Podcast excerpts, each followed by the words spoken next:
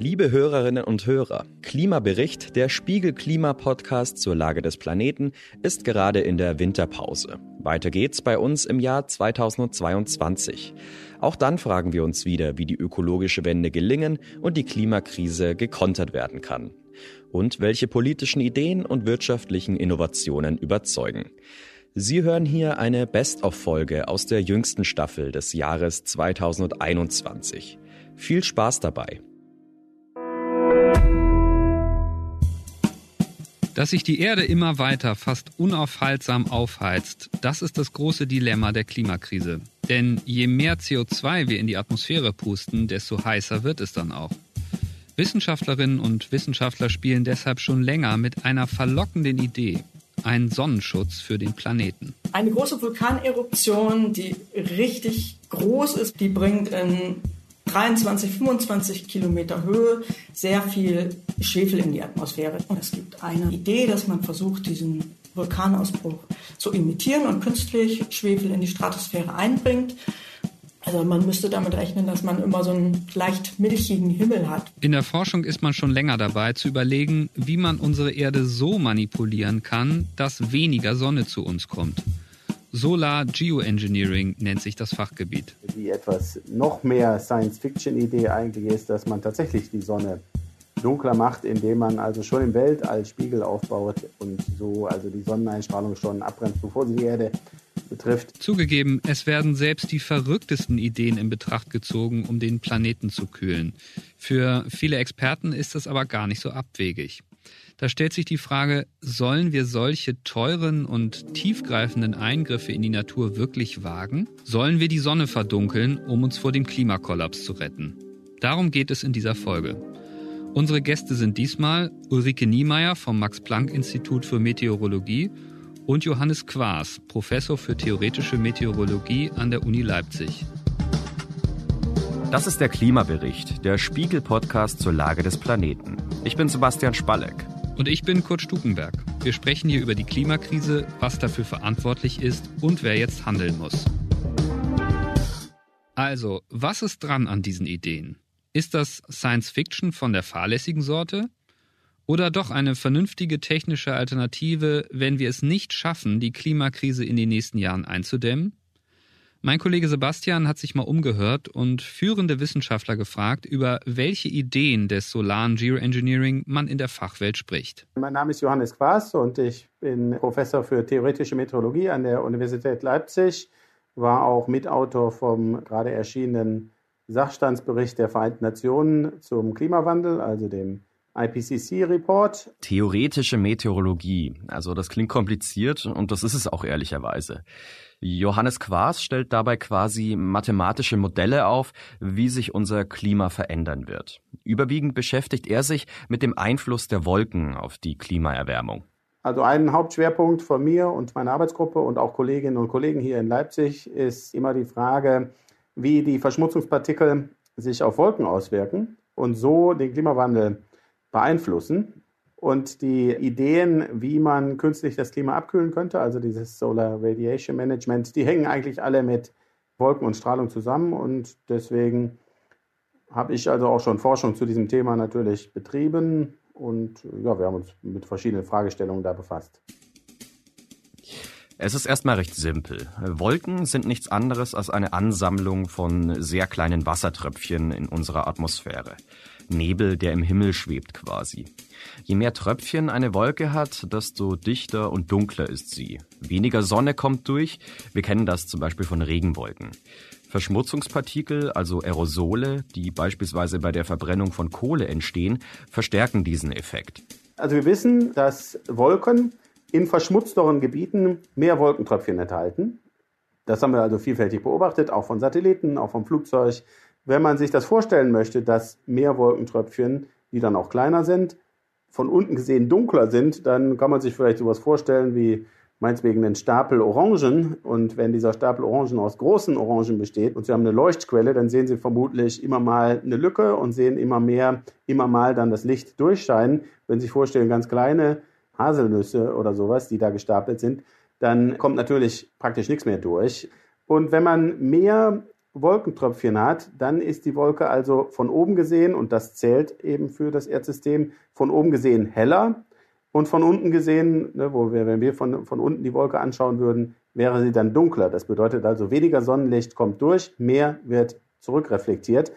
Viele Wassertröpfchen in den Wolken haben also einen kühlenden Effekt für den Erdboden, weil wenig Sonne durchscheint. Aber auch einen reflektierenden Effekt nach oben, weil die Wolken von oben gesehen viel heller sind. Mehr Sonne wird zurückgestrahlt und beides trägt zur Kühlung des Planeten bei. Dass dieser Effekt vorhanden ist, Abkühlung durch mehr Wolkentröpfchen bei mehr Aerosol ist eigentlich unstrittig.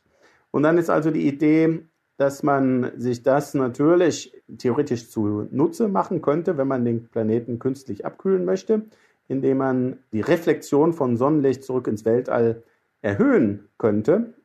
Ja, und das heißt, man müsste jetzt also mehr von diesen Aerosolpartikeln, mehr von diesen Partikeln, die als Wolkenkondensationskeime dienen können, ne, also Kondensationskeime, auf denen sich dann die flüssigen Wolkentröpfchen bilden, in die Wolken einbringt. Johannes Quaas bezeichnet das selbst auch als Wolkenimpfen. Natürlich wäre es jetzt unklug, ausgerechnet Aerosole aus der Kohleverbrennung in die Wolken zu pusten. Da gibt es eine viel klimaverträglichere Idee. Das könnte man zum Beispiel machen, indem man also von Schiffen aus Meersalz aufwirbelt. Und zwar Meersalz gerade deswegen, weil man sich eigentlich besonders für die Wolken über Meer interessiert. Denn der Effekt ist dann stärker, wenn das, was sich unter den Wolken befindet, besonders dunkel ist, weil dann würden die Wolken natürlich im Vergleich zur Unterlage besonders hell sein und deswegen ist es besonders interessant über dem Ozean. Aber warum ist genau da der Effekt größer? Der Ozean ist doch blau, oder? Der Ozean, ne, wir denken uns in blau, aber er ist fast schwarz eigentlich. Das meiste Sonnenlicht im Ozean wird absorbiert und das heißt, wenn man eine Wolke über dem Ozean hat, dann hat die einen besonders großen Effekt auf den Anteil der Sonnenstrahlung, der zurückreflektiert wird, die sogenannte Albedo. Das ist der Anteil Solarstrahlung, der zurückreflektiert wird. Und da könnte man also über dem Ozean Meersalz aufwirbeln und so zusätzliche von diesen Wolkenkondensationskeimen, von diesen Partikeln in die Wolken einbringen, sodass die Wolken dann also aus mehr Tröpfchen bestehen und entsprechend heller werden. Okay, aber warum ausgerechnet Meersalz? Der Grund ist, dass über den Ozean natürlich sowieso Meersalz aufgewirbelt wird. Und dass also, wenn das natürlich nach der typischen Lebensdauer von einer Woche ungefähr wieder in den Ozean ausfällt, dass da dann also auch keine dramatischen Konsequenzen zum Beispiel für die Ozeanbiologie zu erwarten sind, weil natürlich Meersalz natürlich im Ozean vorkommt. Und man würde also das gleiche Meersalz aufwirbeln, das hinterher wieder im Ozean ist. Das heißt, da würde man vielleicht dann zumindest schon mal keinen offensichtlichen Fehler machen. Und auch wenn es über Land geweht wird, würde man keine gravierenden Konsequenzen erwarten, zumindest nicht für die menschliche Gesundheit. Okay, und kann man auch sagen, welche Wolken sich dafür am besten eignen? Besonders interessant für so ein Impfen sind eigentlich Wolken über dem Ozean, die niedrig sind und dadurch auch gut erreichbar eigentlich von der Erdoberfläche aus sind. Und deswegen vielleicht da auch, wo sehr viele Wolken vorhanden sind. Und das sind also die Wolken in den subtropischen Ozeanen, immer ähm, westlich der Kontinente. Da erstrecken sich große Wolkengebiete. Da könnte man also versuchen, mit Schiffen drunter zu fahren, zum Beispiel Meersalz aufzuwirbeln und dieses zusätzliche Meersalz als zusätzliche Wolkenkondensationskeime benutzen. Das ist also die Idee. Insgesamt hätte man dadurch einen Abkühlungseffekt dort, wo die Wolken kreisen. Auf die Dauer gesehen ist der dann auch global. Um das zu erreichen, muss man natürlich relativ viel Salz aufwirbeln. Gebiete in der Größenordnung von 1000 mal 1000 Quadratkilometer müssen dann erstmal befahren werden mit Schiffen, damit der Effekt in der Temperatur auch spürbar wird. Und was sind denn das für Kosten? Also in welchen Größenordnungen müssen wir da rechnen? Die Idee ist ja immer, dass man die Kosten abschätzt für den Klimawandel. Also was kostet uns als Volkswirtschaften global gesehen der Klimawandel? Und das sind ja extrem große Zahlen. Der Klimawandel wird uns alle sehr teuer zu stehen kommen.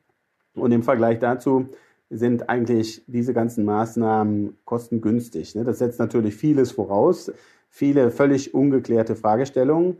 Äh, unter anderem, wie wird man sich global einig dahingehend, was man da genau für Maßnahmen ergreifen möchte, wie stark sollen die Maßnahmen sein, wo und so weiter. Äh, ne, welches Klima hätte man denn gerne? Das muss zunächst mal geklärt sein. Dann müssen erstmal auch die rechtlichen Rahmenbedingungen über internationale Verträge geschlossen werden. Man wird sich nicht leicht einig werden, ne, denn es gibt Gebiete, die sehr stark unter dem Klimawandel leiden und es gibt ja sogar Gebiete, die zumindest rein wirtschaftlich vom Klimawandel profitieren. Nördliches Russland zum Beispiel, Kanada rein wirtschaftlich gesehen würde profitieren. Das heißt, man wird sich einig werden müssen, was möchte man? Und solche Fragestellungen sind natürlich ungeklärt. Die geopolitischen Verstrickungen sind das eine. Aber was auch dringend noch erwähnt werden muss, bisher wurde die Idee, mit Meersalz die Erde zu kühlen, ausschließlich in Modellen berechnet. Das funktioniert nicht einwandfrei. Ja, das wirkt natürlich nur dann, wenn die Sonne scheint. Das heißt, es wirkt nur tagsüber und nicht nachts und es wirkt viel stärker im Sommer als im Winter und es wirkt stärker in den niederen Breiten, also Äquatornähe, als an den, in den polaren Gebieten. Das heißt, man hat immer so einen Effekt, dass sich die Arktis trotzdem weiter erwärmt, relativ gesehen, und dass man vor allen Dingen in den Tropen da Effekte erzielen kann. Also solche Sachen. Und auch zum Beispiel der Einfluss auf den Niederschlag ist anders als der von Treibhausgasen. Also solche Dinge muss man da immer beachten. Man kann eben trotz aller Bemühungen nie zu 100 Prozent sicher sein, ob die Konsequenzen solcher Eingriffe in die Natur auch verfangen. Eine andere Idee wäre also, gar nicht in unsere Atmosphäre einzugreifen, sondern die Sonne schon früher zu stoppen. Grundsätzlich äh, ist ja der Antrieb von allem Leben und natürlich auch der ganzen Klimadynamik immer das Sonnenlicht. Und da haben wir also diese 1360 Watt pro Quadratmeter, die am Oberrand der Atmosphäre ankommen. Und wenn man diese Zahl reduzieren könnte, dann hätte man natürlich die einfachste und vielleicht am besten zu beherrschende Änderung des Klimas auf der Erde, die etwas noch mehr Science-Fiction-Idee eigentlich ist, dass man tatsächlich die Sonne dunkler macht, indem man also schon im Weltall Spiegel aufbaut und so also die Sonneneinstrahlung schon abbremst, bevor sie die Erde betrifft. Und in Klimamodellen lässt sich das ganz einfach machen. Wir reduzieren einfach in unserem Modellsoftware die Zahl um beliebigen äh, Anteil und können das dann so machen. In der Realität ist das extrem unwahrscheinlich, denke ich, dass sowas jemals passieren könnte.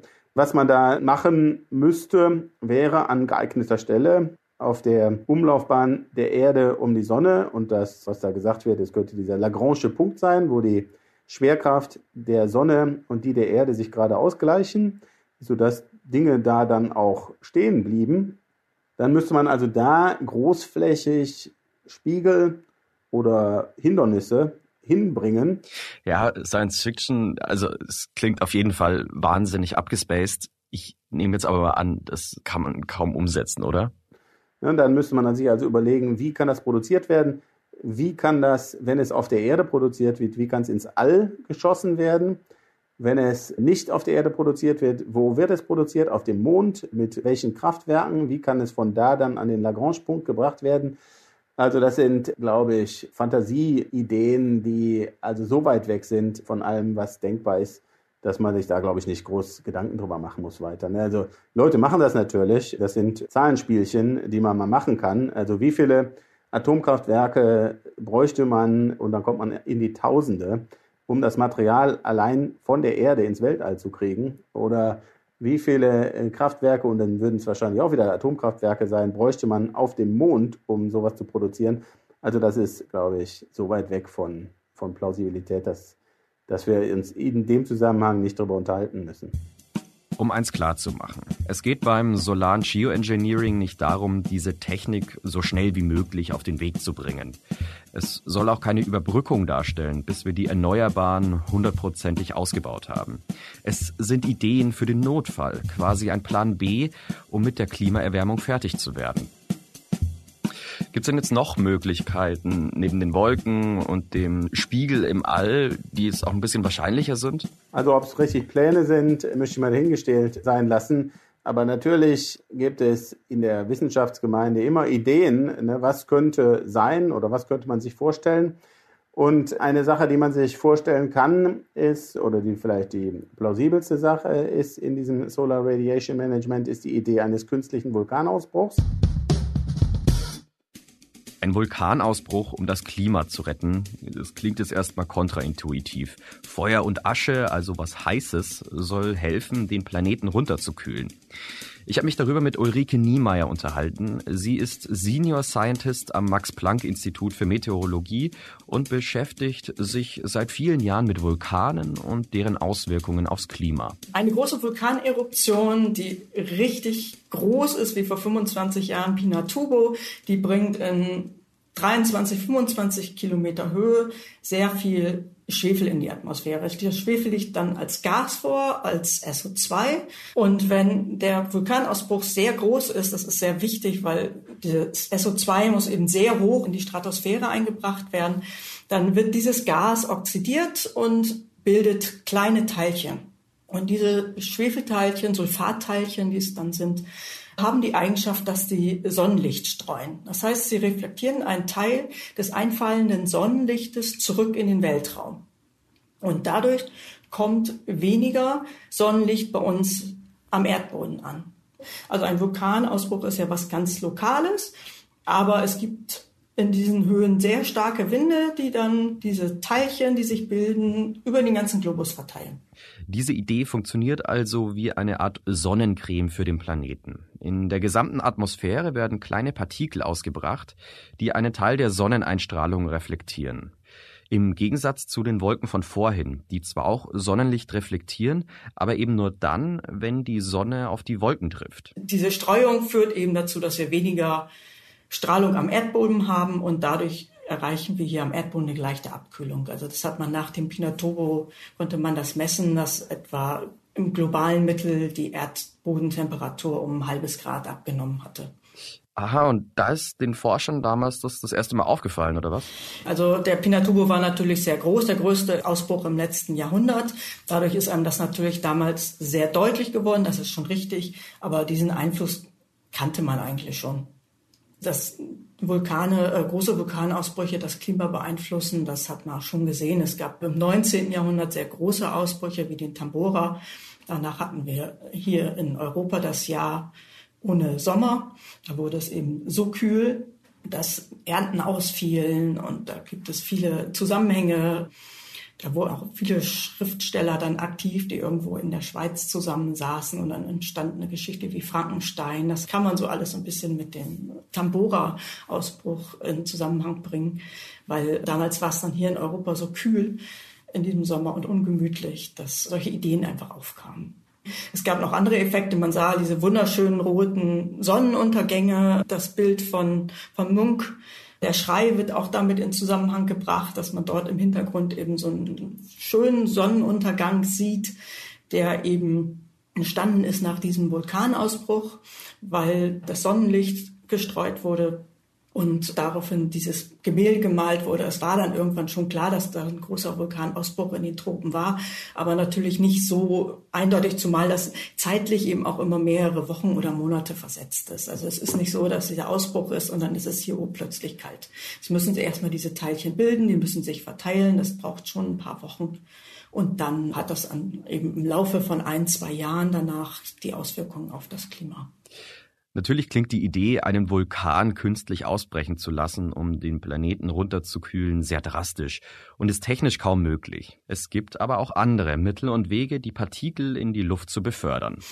Also wir haben eben anhand dieser Vulkane erkannt, und da gab es eben ein, ein Paper von dem Nobelpreisträger Paul Krutzen, der hat so eine Idee, die schon im Raum stand, aufgegriffen, dass er sagte, man könnte diesen Effekt künstlich imitieren, indem wir künstlich, zum Beispiel mit Flugzeuge, SO2 in die Stratosphäre bringen. Bei Flugzeugen kann man sich das ja vorstellen. Man weiß ja, dass Kerosin manchmal abgelassen wird. Also solche Wege könnten genutzt werden, um dann eben SO2 abzulassen aus dem Flugzeug. Und dann fliegen die in einem bestimmten Gebiet oder in größeren Gebieten und verteilen auf dem Wege das SO2.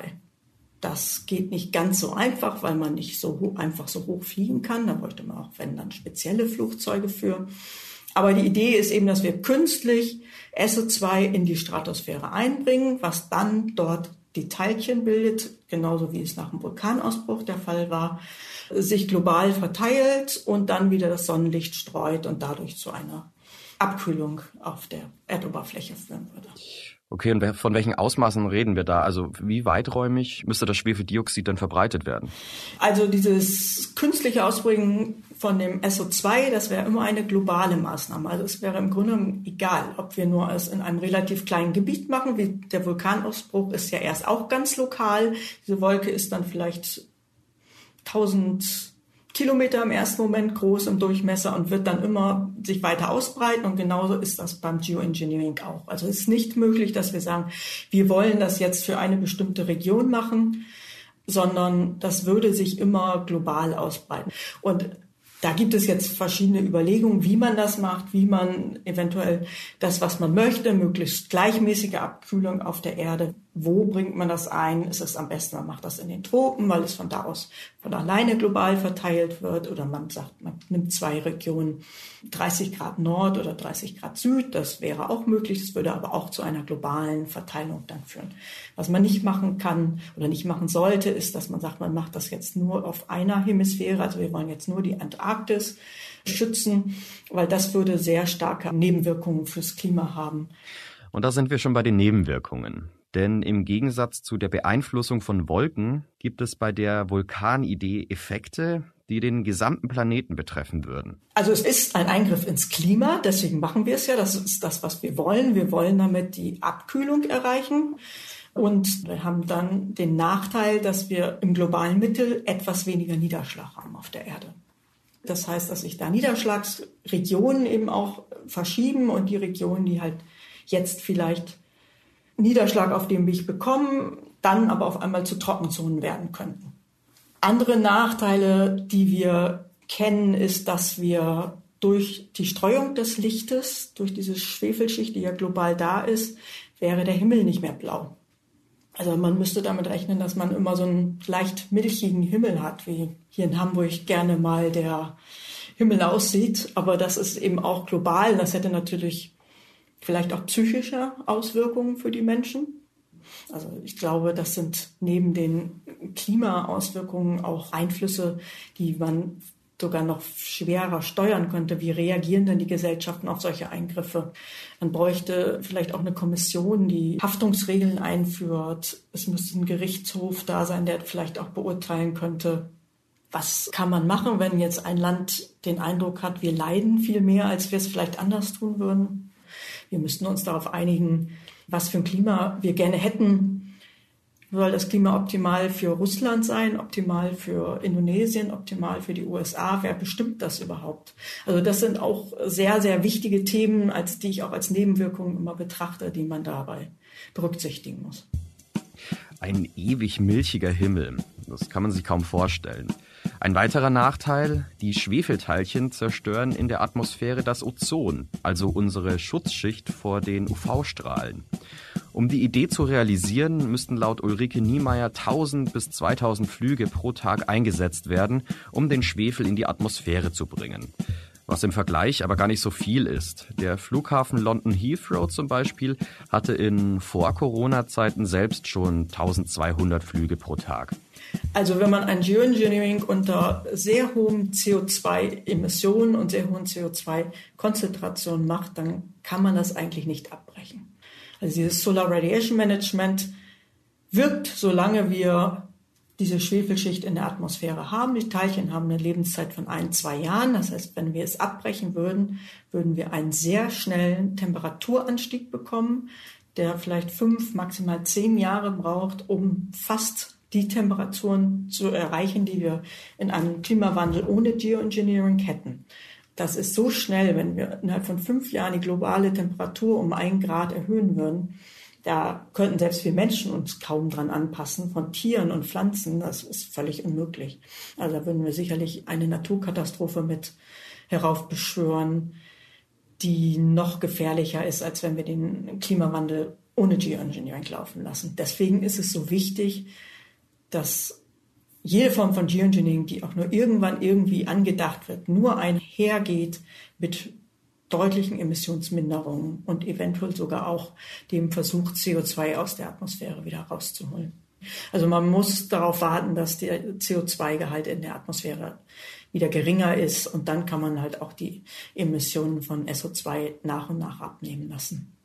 Heißt, wenn man erst einmal damit angefangen hat, Schwefel in die Luft zu pusten, um den Planeten zu kühlen, kann man so schnell damit nicht mehr aufhören. Um genau zu sein, müssten wir parallel CO2 aus der Luft herausnehmen, denn sonst ist fürs Klima nichts gewonnen.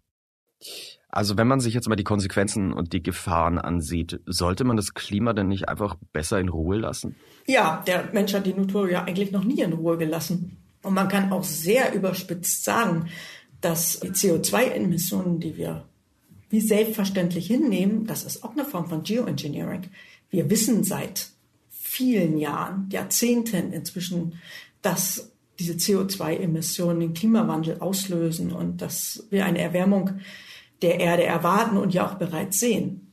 Ob man darauf zusätzlich jetzt nochmal weitere künstliche Emissionen von Schwefel zum Beispiel setzen sollte, ist natürlich eine sehr schwerwiegende Frage und ich persönlich beantworte die auch sehr gerne mit Nein, weil ich es sehr, sehr schwierig finde, einen Effekt, den wir als Menschheit ausgelöst haben, mit einfach mit einer weiteren technischen Idee so überlagern zu wollen. Also, obwohl Sie selbst dran forschen, hoffen Sie trotzdem, dass wir nicht darauf angewiesen sein werden? Schwere Frage. Ich hoffe immer noch, dass wir andere Wege finden, dass wir nicht darauf angewiesen sein werden, weil die gesellschaftlichen Nebenwirkungen finde ich auch sehr hoch. Die Gefahr, dass wir uns eben auf der Erde nicht einig werden können. Aber ich sehe natürlich auch, dass die Wahrscheinlichkeit, je mehr Zeit verstreicht, ohne deutliche Emissionsminderung, umso wahrscheinlicher wird es, dass wir eventuell doch darauf angewiesen sein könnten, weil die Modellergebnisse zeigen uns auch sehr deutlich, dass ein Klima unter Geoengineering für die Menschen und für die Erde angenehmer sein würde als ein Klima unter sehr starkem Klimawandel.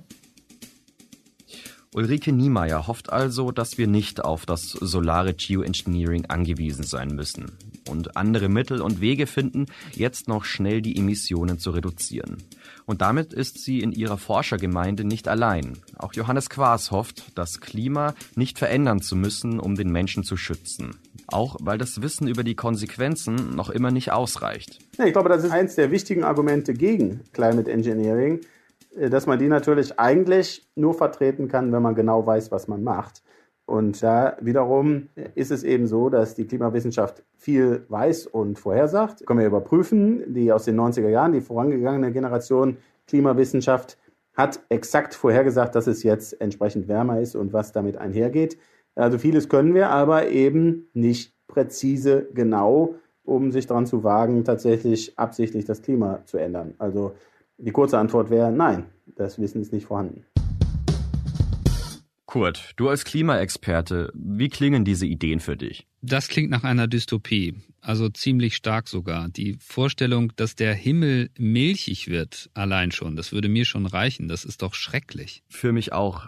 Ganz zu schweigen von der Umsetzung des Ganzen. Ja, das stimmt. Der Umsetzungsrahmen, der ist vollkommen unklar. Wir veranstalten ja jetzt seit 24 Jahren alljährlich internationale Klimakonferenzen und erst vor sechs Jahren haben wir es als Weltgemeinschaft dann endlich geschafft, uns überhaupt mal auf einen Vertrag zu einigen, wie das Problem gelöst werden kann. Und wir stellen ja jetzt schon fest, dass der noch nicht erfüllt ist. So. Und ich ich mag mir gar nicht vorstellen, was es bedeutet, wenn wir einen internationalen Gerichtshof schaffen sollen, der dann regelt, in welcher Weltregion sich die Regenmenge in welcher Intensität verschiebt. Also ich glaube, das kriegen wir doch niemals wirklich organisiert. Also was ich jetzt raushöre, deine Meinung zum solaren Geoengineering, lieber mal die Finger davon lassen.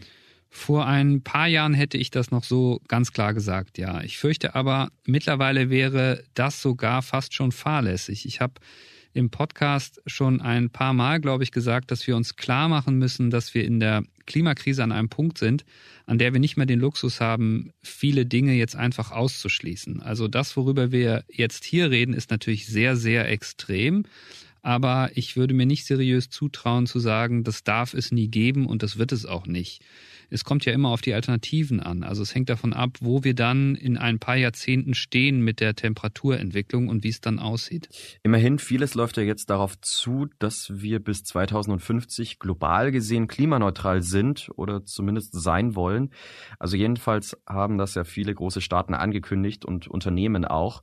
Es bewegt sich also was. Ja, aber auch da sage ich mal vorsichtig, das wird nicht reichen. Es gibt durchaus Stimmen, die sagen, wir werden sehr wahrscheinlich zumindest zeitweise als Welt nicht nur klimaneutral sein müssen, also das müssen wir dann ja sowieso über eine sehr lange Zeit sein, sondern zumindest kurzfristig sogar klimanegativ. Das heißt also, es wird Perioden geben müssen, in denen wir der Atmosphäre mehr CO2 entziehen, als wir reingeben. Das funktioniert dann mit negativer Emissionstechnologie und dazu zählt auch sowas wie Aufforstung und so weiter. Hängt dann ein bisschen davon ab, wie viel Fläche dann noch zur Verfügung steht. Aber es kann halt auch sein, dass wir zur Überbrückung irgendwann mal so eine Art Boost brauchen, indem wir übergangsweise versuchen müssen, die Temperatur runterzudrehen, damit kritische Schwellen zum Beispiel nicht überschritten werden.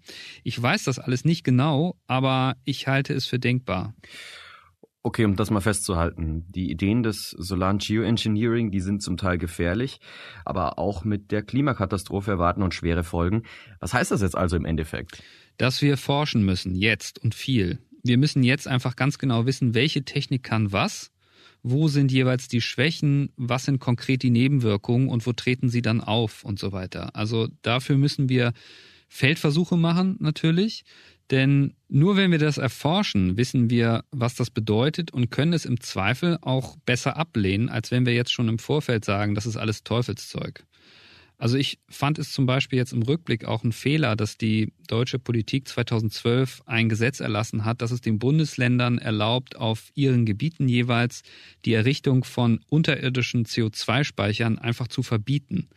Also damals war man noch ganz am Anfang mit der Idee von CO2-Entlagern und wollte vor allem mal gucken, was kann das bringen, also das mal auszuprobieren und schauen, was da machbar wäre.